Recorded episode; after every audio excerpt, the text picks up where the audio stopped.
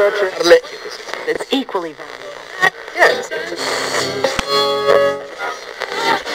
Yeah. Yeah.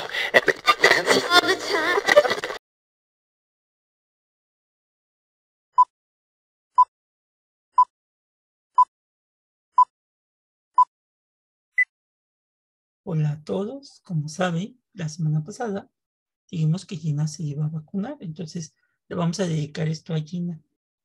Independiente. Con gustos. Independiente. ¿Ya vieron? Porque Gina ya se vacunó, entonces ya es un adulto independiente, con gustos muy dementes. Este, ¿Cómo estás, Gina?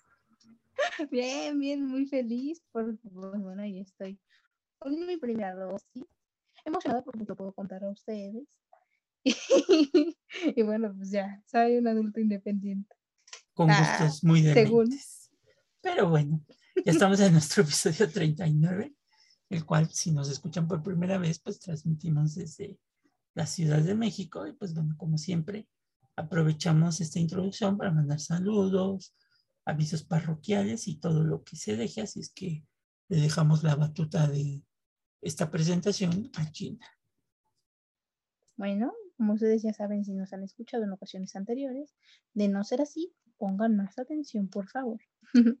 bueno, este, si ustedes quieren contactarnos, mandarnos un mensajito para contarnos qué les parece el podcast, si quieren hacernos alguna recomendación de tema o solamente platicar con nosotros porque a veces pasa, ¿no? Que quieren comentar el episodio. Está perfecto. Por favor, escríbanos al correo de sin historia no hay historia arroba gmail.com y bueno, pues les daremos respuesta. Muchas gracias por tomarse tiempo. Y ahora bien, que si ustedes quieren tener una comunicación más directa con nosotros, ya saben, así como tipo mensajito, también pueden hacerlo. Esto a través de Instagram. Al profesor lo encuentran como arroba alexgo40. A mí me encuentran como arroba gina-mr. Y también está el perfil de arroba tlalocan situ, que bueno, es la página de los recorridos y visitas históricas, pero pues por el momento está como en stand-by, pero no dejen de seguirla, porque como ya saben, la sección de una taza llena de historia tiene ahí el lugar en donde se publican las fotos de las obras de arte de las que hablemos en ese episodio. Así que chequenla y también escuchen una taza con llena de historia, porque justamente pues la dinámica es eso, ¿no? Ver, oír, ya saben. Y eso es todo por los anuncios parroquiales. Y también el dato inútil, donde también Ah. subimos imágenes. También de Este, en vez. Este, en esta ocasión, de nueva cuenta, el segundo episodio de Una taza llena de historia del arte, este, va a aparecer el jueves, porque como lo acabamos de mencionar, este, por cuestiones ajenas a nuestra voluntad, bueno, a Gina la, la vacunaron el viernes pasado próximo y pues no se encontraba en buenas condiciones para, para hacer la grabación, entonces, este, y un su servilleta, pues, este, andaba en la vagancia de su casa, este, entonces, este, por eso no salió el lunes, pero va a salir el jueves por, por segunda y única ocasión. Este, va, a sal- saben, un segundo maratón. va a salir el jueves, pero ya esperemos que la próxima semana, el lunes, sea una café, eh, sea un episodio de café, una taza de café llena de historia del arte, el miércoles el dato inútil y el viernes café con aroma de historia. De tantos cafés ya me revolví, ya parezco cafetería, pero Es bueno. que sí, se tomó demasiados cafés en muy poco tiempo. Aguas. Pues, pues sí. Pero bueno, pues entonces los dejamos con el episodio 39, los insultos en la Nueva España. Este, no se lo pierdan porque va a estar muy interesante. Ahí nos vemos, China. Bye, profe. Adios.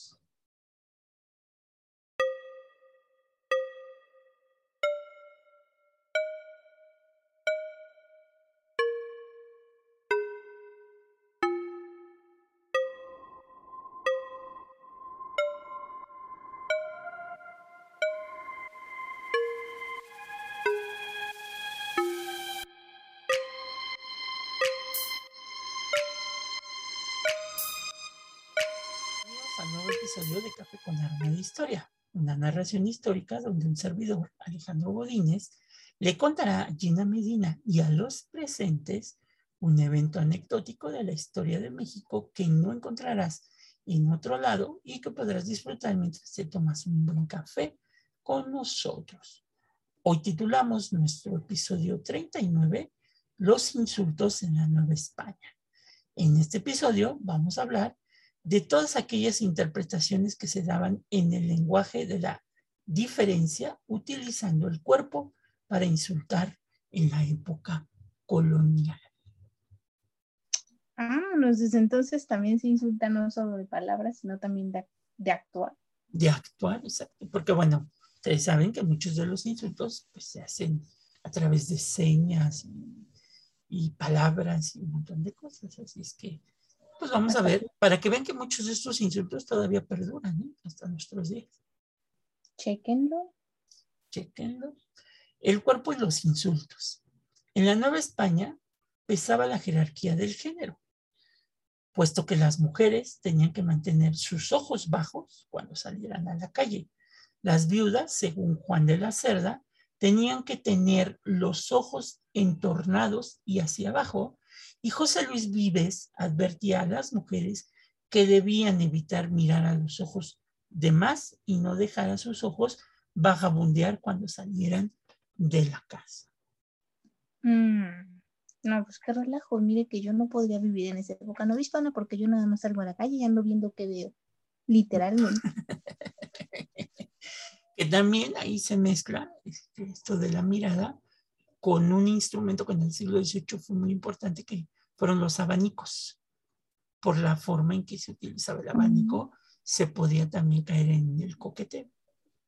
Claro, bueno, ¿quién no ha visto esa película? Y si no la han visto, véanla, es buenísima. El diario de la princesa, cuando le está enseñando a la abuela a ocupar el abanico precisamente para coquetear, ¿no? De forma discreta, evidentemente. Exacto, exacto, exactamente. El lenguaje físico del insulto simulaba las acciones de los oficiales cuando humillaban a los plebeyos en el momento de un arresto o en los actos de disciplina. Gestos como jalar el pelo, tirar la cabeza hacia abajo, confiscar objetos como ropa o bastones ceremoniales, equivalía a usurpar los procedimientos normales de muchos oficiales. Los líderes de las comunidades frecuentemente castigaban a los que se encontraban en actos deshonestos con una humillación pública. Se ha argumentado que en el México del siglo XVII la práctica de muchos esposos, cuando querían, ojo, castigar a sus esposas, era llevándolas a un lugar aislado para allí desnudarlas, amarrarlas y apalearlas. Esto suena verdaderamente medieval, ¿sabe? Muy medieval. Muy medieval. Muy medieval. Esto era una reproducción del ritual de castigo ejercido por los oficiales en la mayoría de las comunidades, o inclusive pues el, sacerdote de la parroquia o, algún oficial que quería reprimir a alguien, ¿no? Normalmente.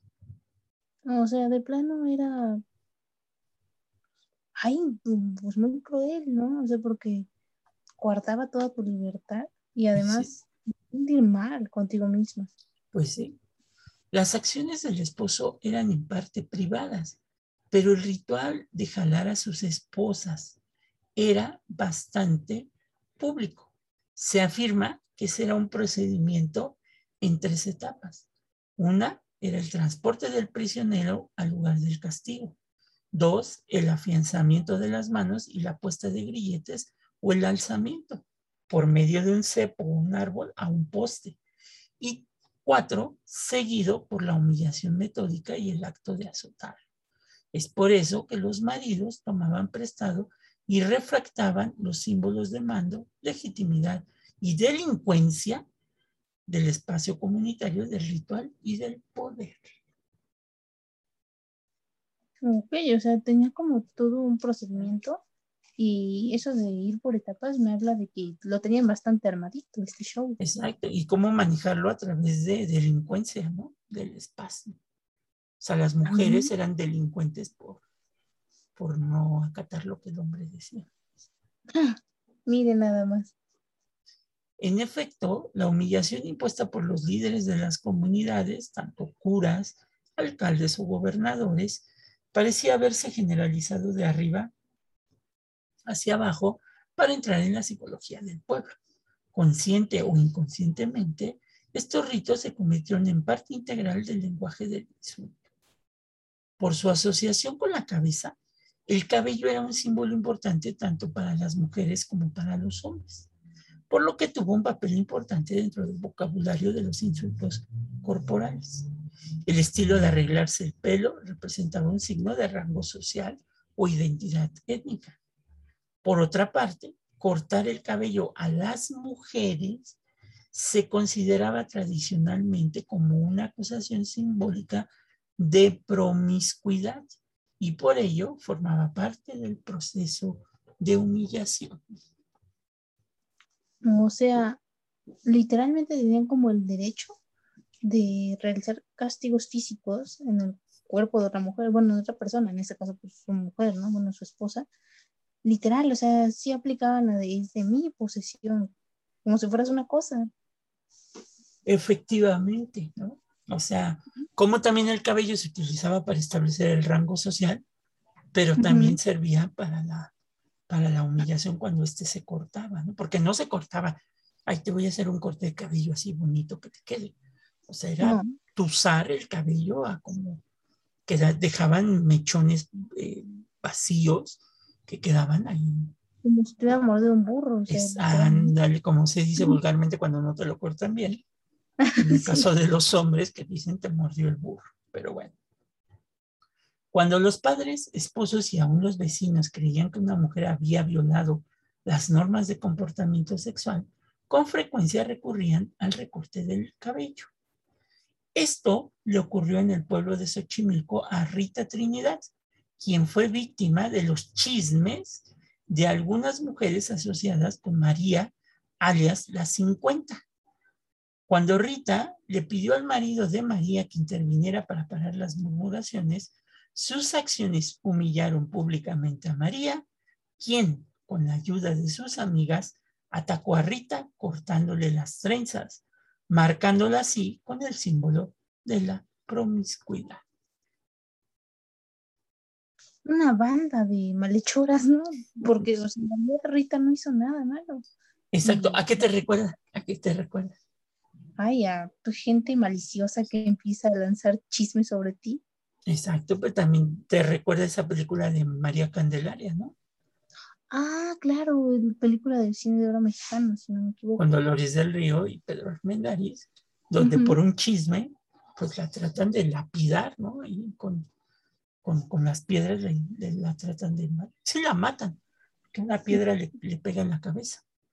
Ay, perdón leamos, pero es para darle sentido a esto. Exactamente. Y bueno, aquí sirvió porque María, este Rita, se quejó con el marido de María y María en venganza junto al grupo de amigas, este, y le fueron y le cortaron el cabello a Rita Trinidad. Qué poca. Y, y bueno, hasta tenía alias así como de, de gente mala, ¿no? Las, las 50. Pues, las 50. Parece ser que el hecho de que Rita hubiera hablado abiertamente con el esposo de María fue considerado por esta última como un ultraje al cual tenía que responder. El esposo de Rita era un arriero y constantemente estaba ausente, lo cual posiblemente agravó su ofensa.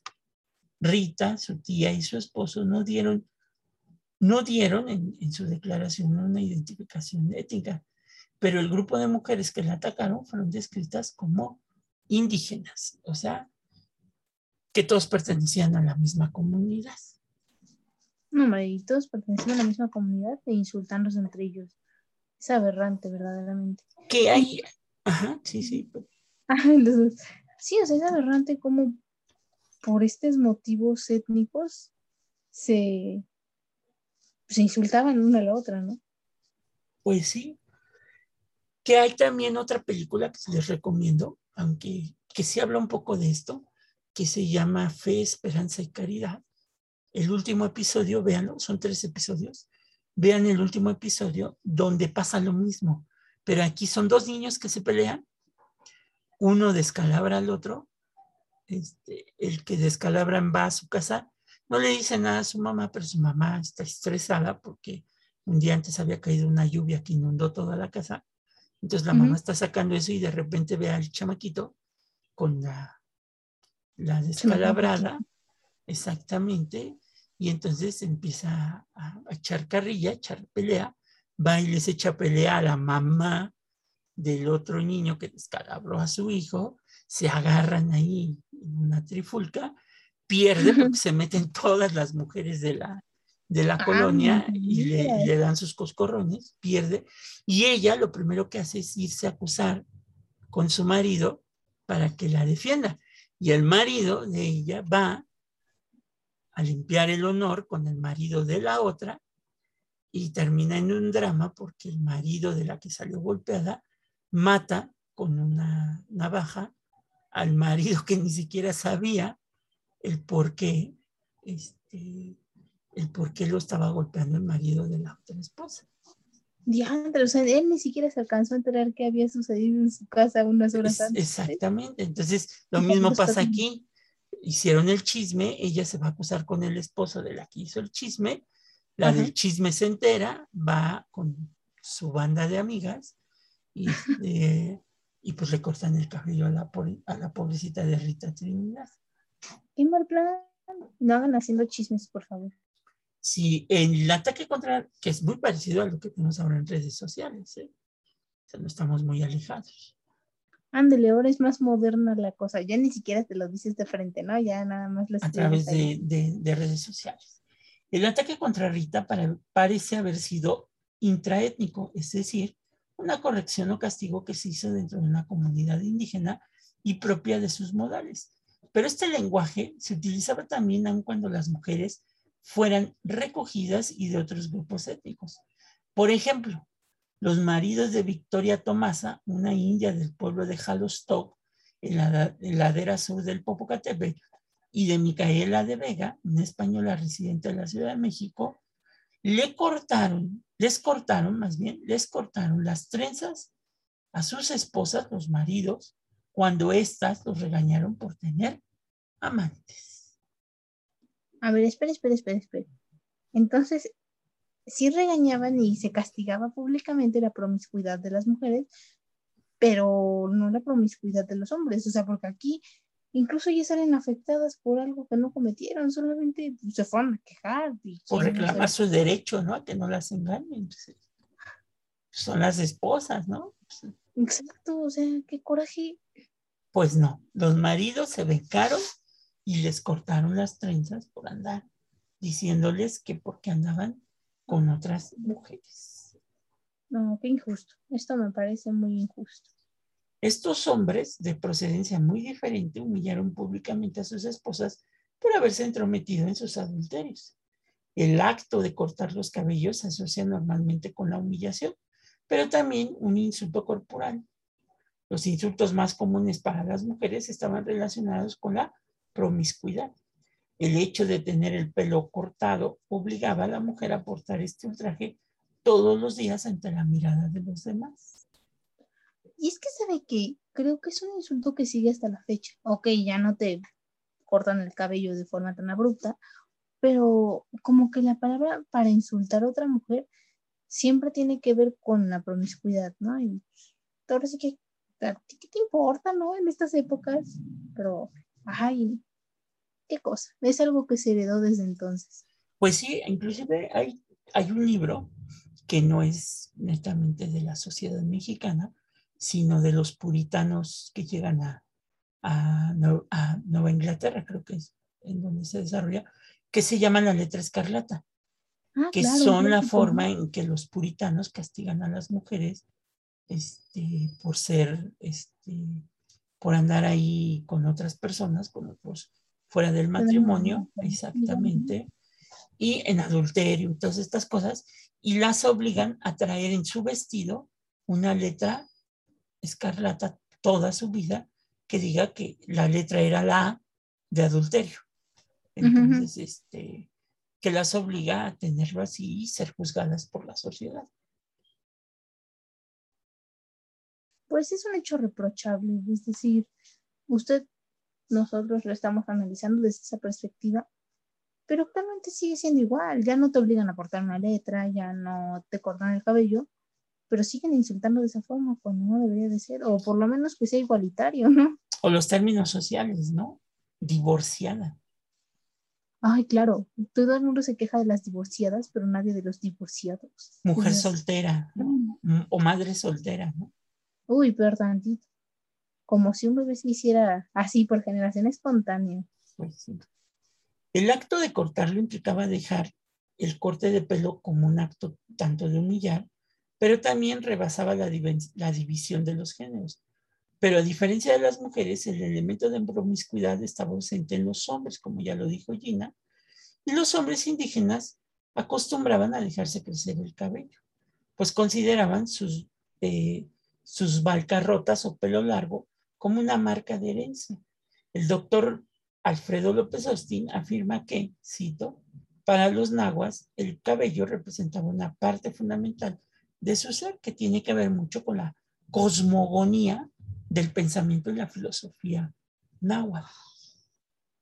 Mm, claro, cosmogonía de la que hablamos en episodios anteriores, ¿no? Exactamente. Sí.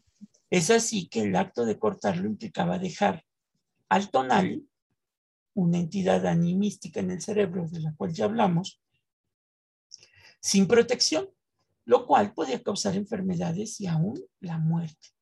En general, las autoridades coloniales, religiosas y seculares utilizaban la degradación de cortar el pelo como una forma de disciplina y era la población indígena la que sufría con mayor frecuencia los castigos, puesto que el cabello tenía una importancia simbólica en ambas culturas, tanto la indígena y la española, pero la naturaleza del insulto de cortar el cabello no solo rebasaba divisiones étnicas, sino que se transformó en un acto indigno muy fuerte que era entendido por todos. Si tú veías a una mujer con el cabello corto, en la Nueva España, adiós se llamaba, porque la consideraban adúltera. ¿no? Actualmente no, no te consideran adúltera por cortarte el cabello, pero sí es una idea que me he fijado, que si te cortan el cabello, o sea, tú como mujer tienes el cabello largo, y un buen día te lo cortas porque te dio la gana, siempre lo asocian con alguna separación amorosa, una ruptura amorosa, y te lo dicen, es como, ay, ¿qué onda? O sea, el hecho de que yo quiera cambiar mi corte de cabello no influye en mi este, situación sentimental. Y si así lo fuera, ¿ustedes qué, no? En el remoto caso de sí. que así fuera. Pues sí, porque cada quien es libre de cortarse el cabello dependiendo su estado de ánimo, si es feliz, si no es feliz, si está triste, si está alegre. O sea, cada quien hace lo que quiera con su cuerpo, ¿no? Al final de cuentas. Y, y sí hay un problema muy serio porque lo que dice Gina es una realidad. Tú ves a una mujer con el cabello corto, lo primero que le dicen, te divorciaste o te dejó el novio. Sea, y lo afirman. A lo mejor no es cierto, pero ya lo afirmaron y crean duda en las demás personas y pues obviamente molestia en la persona que recibe el comentario. Exactamente. Cuando una persona agarraba el pelo de otra, el mero acto de esta era una afrenta. Con él se imitaban las acciones de los oficiales, quienes para apresar agarraban el pelo y lo jalaban hacia abajo para disciplinar a los plebeyos criminales o revoltosos. Un alguacil, por ejemplo, en la Ciudad de México, agarró de la trenza a Juan, a Juana Velázquez, cuando ésta rehusó darle el dinero que le debía a un alcalde. Juana, además, además, le había respondido al alcalde con groserías. Este acto de jalar el pelo era degradante para españoles e indígenas. Los curas, inclusive, utilizaban con mucha frecuencia castigos físicos para formar la sumisión y diferencia de sus feligreses. Digo, ahora ya no le tocó a Gina, pero en las épocas antiguas de la escuela era muy común que el profesor este, te diera tu jalón de orejas, tu jalón de cabello, tu coscorrón, porque no te aprendías la lección. Sí, no, actualmente ya no, no se puede hacer esto, pero sí llegué a escuchar ese tipo de, de castigos corporales que adicionaban a los maestros para hacer entender mayor, mejor a los alumnos la lección, ¿no? Y fíjense cómo lo sabían al grado de que esta Juana Velázquez, pues le jaló el cabello al alguacil como un símbolo de reto a la autoridad como tal. Cuando, cuando individuos sin dignidad oficial utilizaban este tipo de medidas, sus actos presuponían un derecho a la autoridad y un derecho para usar las actitudes que se permitían a los oficiales, que no era otra cosa que humillar a aquellas personas cuyo pelo era jalado y sus cabezas forzadas a una posición de respeto. Cuando el indio Salvador de Ayala jaló los cabellos a Juana de Dios, también indígena en Cuautepec, los testigos afirmaron con mucha firmeza que él primero no había sido reelecto en su puesto de fiscal, por lo tanto no tenía derecho a actuar de esa forma, puesto que ya no tenía el cargo de anterioridad que lo justificara. Entonces aquí fue algo así como querer gozar de algo que ya no tenía y se desquitó, ¿no? Exactamente. El ex fiscal Salvador de Ayala, a pesar de ser indio, trataba a los demás indios con jaladas de pelo, pero además utilizaba insultos que acostumbraban decirles los españoles a los indios como cochinos o demonios. O sea, valiéndole que él también era indígena. Qué buena idea. Exactamente. Exactamente. Este incidente muestra también las tensiones que provocaba el comportamiento de una persona indígena que actuaba como un oficial español. Los insultos y los tirones de cabello que se tenían que aceptar de un español no eran aceptables si provenían de una persona de rango y etnia igual. O sea, además los insultos iban como por condición social. además, Exactamente. Además de eso. El acto de jalar el cabello hacia abajo también forzaba la cabeza a una posición de obediencia, que como advierte Mijael Batkin, era un insulto común ya que invertía la jerarquía natural del cuerpo al llevar la cabeza a una posición inferior.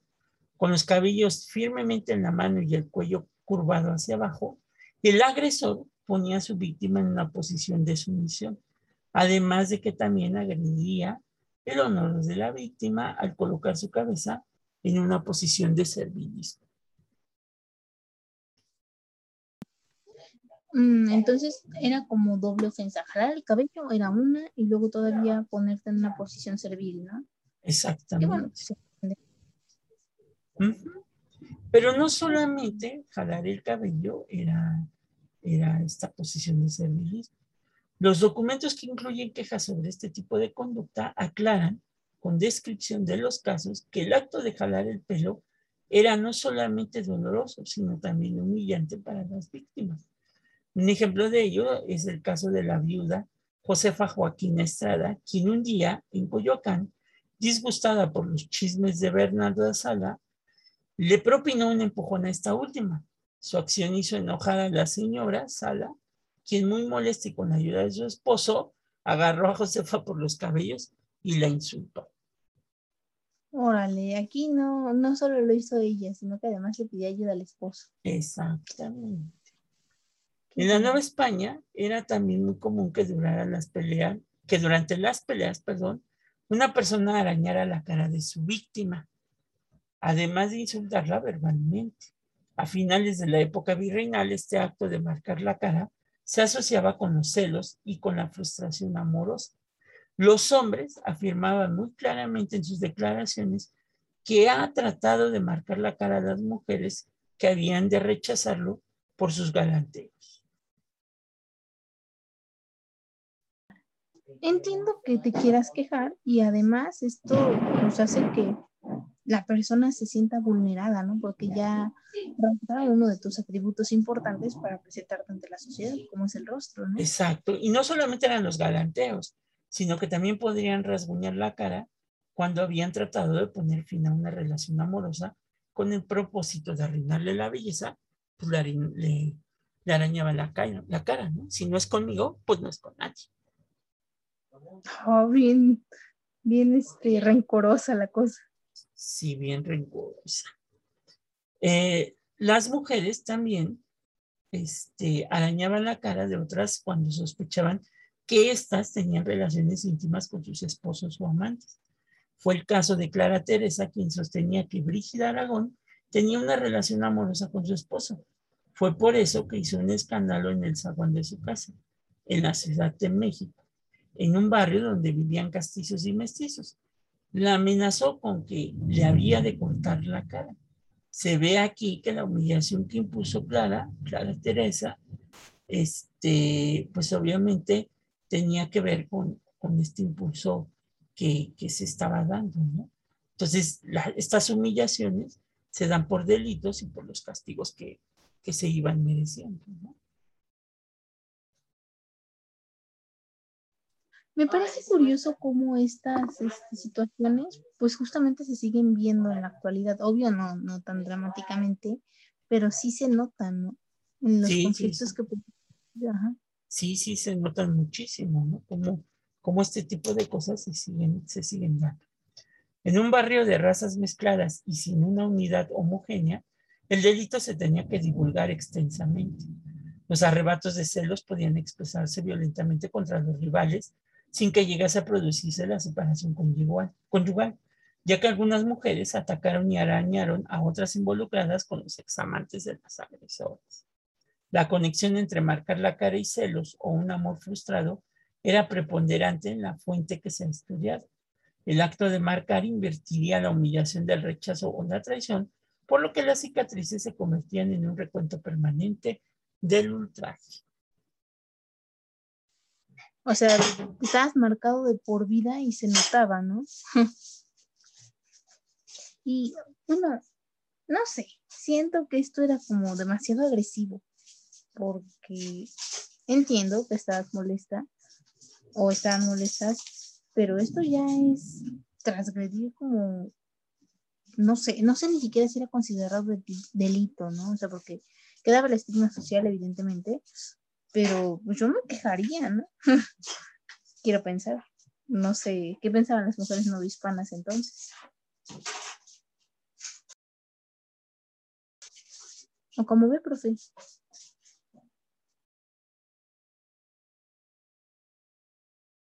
Por ejemplo, otros insultos este, que tenían que ver con esto que también eran físicos y que seguían el modelo de cambiar la dirección simbólica del cuerpo, se dio cuando el coronel José María Carrera obligó a su esposa, Susana Soriano, a que le besara los pies por haberse entretenido con unos huéspedes. El abogado que presentó la demanda de divorcio eclesiástico recalcó que eso había sido un acto de humillación. El acto del coronel se dio a la luz solo porque su esposa hizo la denuncia. Ya ve lo que le digo, aquí esta mujer, Susana Soriano, igual se quejó, pues, estaba en su derecho, eso ya, ya estaba mal, ¿no? Ya era una cuestión humillante. pues sí. Pues sí. En otro caso, en la Ciudad de México, la española María Camila Rodríguez se puso a perseguir a su marido, José de Rojas, que era originario de Castilla, hasta la calle, y con la ayuda de una vecina le bajó los calzones y le agarró los genitales. La esposa y su amiga humillaron al hombre no solamente por la exposición forzada de sus partes pudendas, sino también al ponerlo en una situación en la que tuvo que encorvarse y agacharse para cubrirse. Ok, pero me imagino que para que se atrevieran la amiga y ella a hacer algo así es que el hombre había hecho algo inaudito, ¿no? Donde desató la furia de su esposa. Pues sí, imagínate la, fuerza de la mujer, pues para poderle quitar los, los calzones, ¿no? Justamente porque, digo, si me pongo a pensar en la vestimenta de entonces, obviamente no tenían como el resorte, la ropa interior, no era una marra, ¿no? Pues la fuerza que ocupó fue bastante, ¿no? Lo que sí nos queda claro es que los españoles por lo menos sí usaban calzones.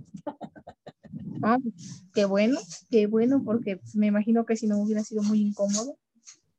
Por otro lado, cuando el comerciante Pedro Martínez rehusó atender a los indios Eusebio Alvarado y a su esposo Casimiro Lucio, estos lo atacaron y mientras lo tenían agarrado por el cabello, trataron de agarrarle sus partes ocultas.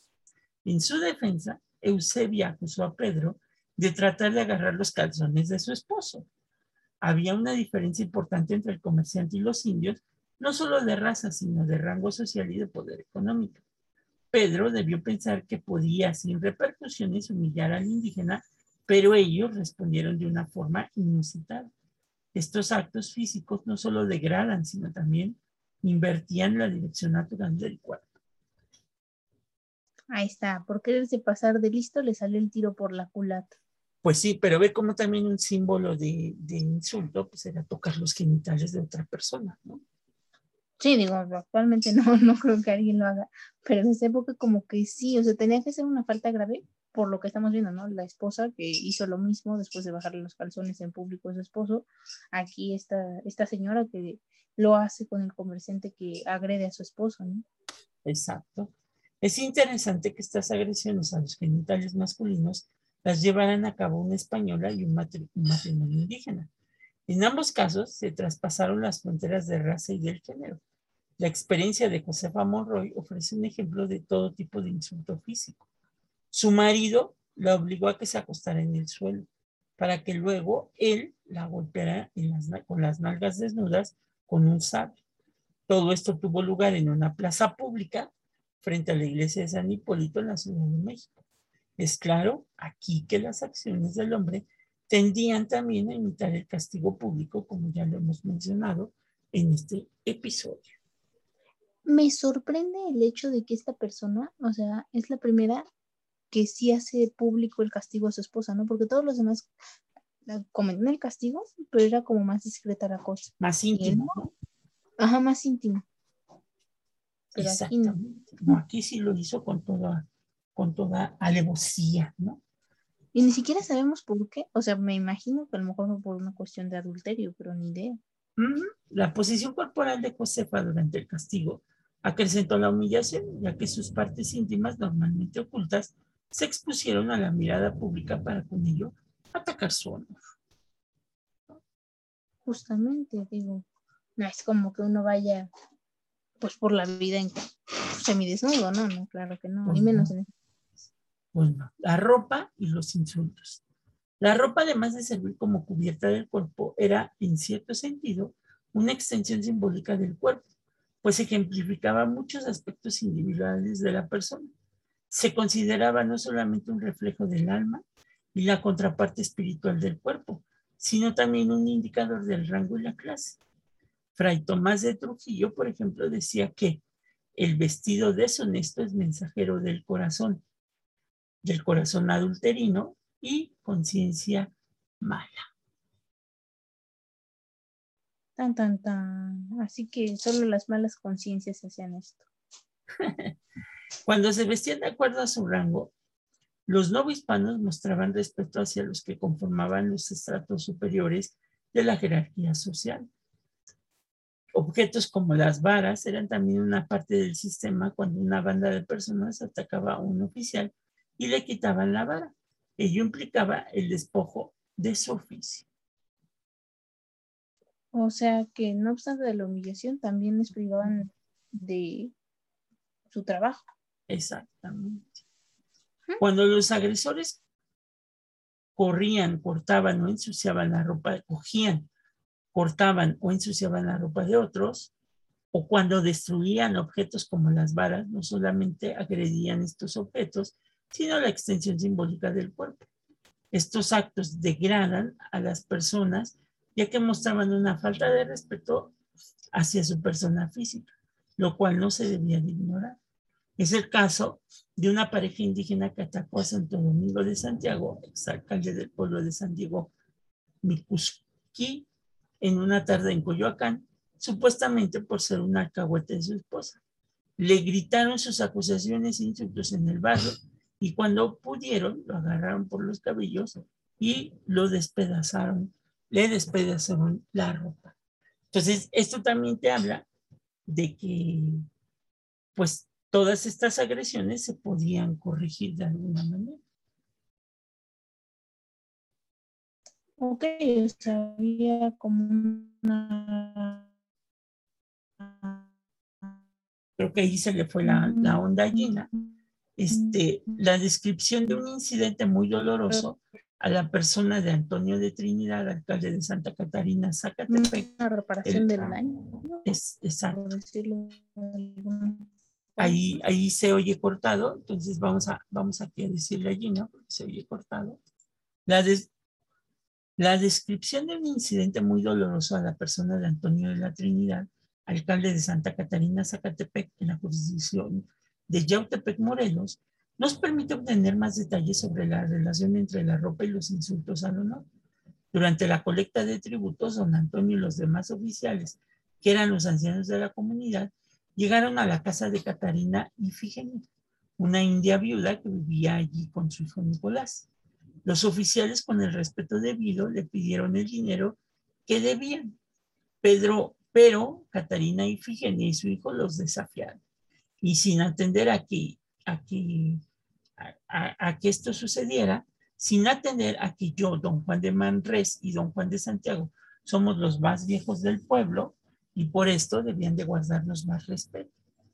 El oficial también hizo alusión a la práctica dentro de las comunidades indígenas de respetar a los más ancianos del pueblo y de darles un papel de liderazgo moral dentro de la comunidad.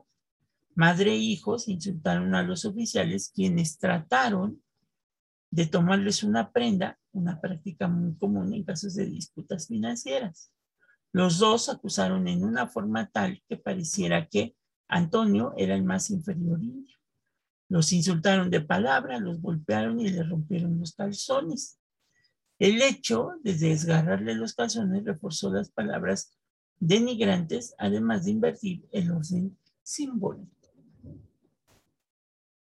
O sea, literalmente ellos se defendieron como gato boca arriba y por no pagar el tributo, exactamente. Por no pagar el tributo. Cuando el actuario va a hacer la notificación de un lanzamiento y pues, la gente no se deja, ¿no? No tan fácil. O, se quitan los calzones. Pero ah, bueno.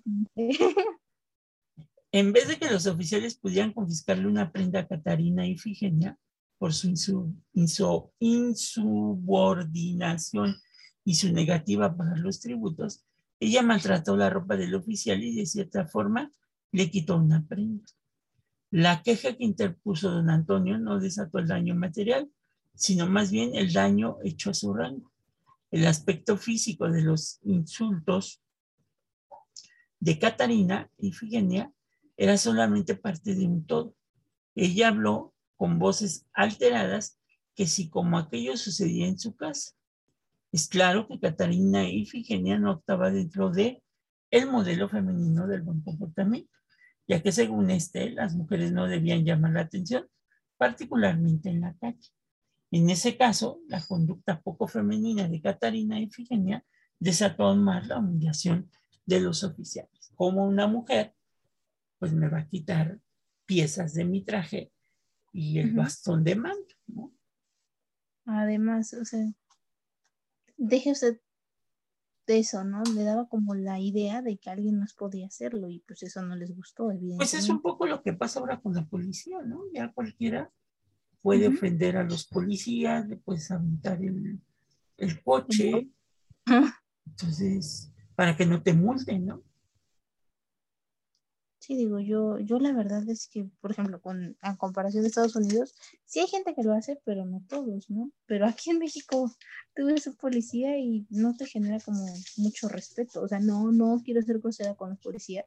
Evidentemente son unas personas que deben de tener respeto. Bueno, les debe tener cierto respeto porque pues, tienen un cargo como servidores públicos, pero en la cotidianidad no se les da precisamente por la idea de corrupción, ¿no?